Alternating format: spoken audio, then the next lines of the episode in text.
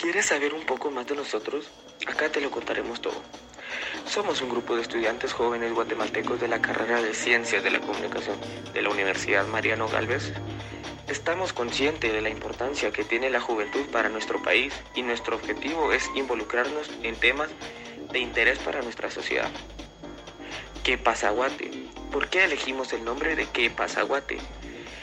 Bueno, es una pregunta que se nos hace familiar y puede abarcar todo tipo de información referente a la época que estamos viviendo en la actualidad. Y más en estos tiempos de cambio de gobierno en que todos los ciudadanos queremos conocer las diferentes propuestas que traen los políticos para ofrecer.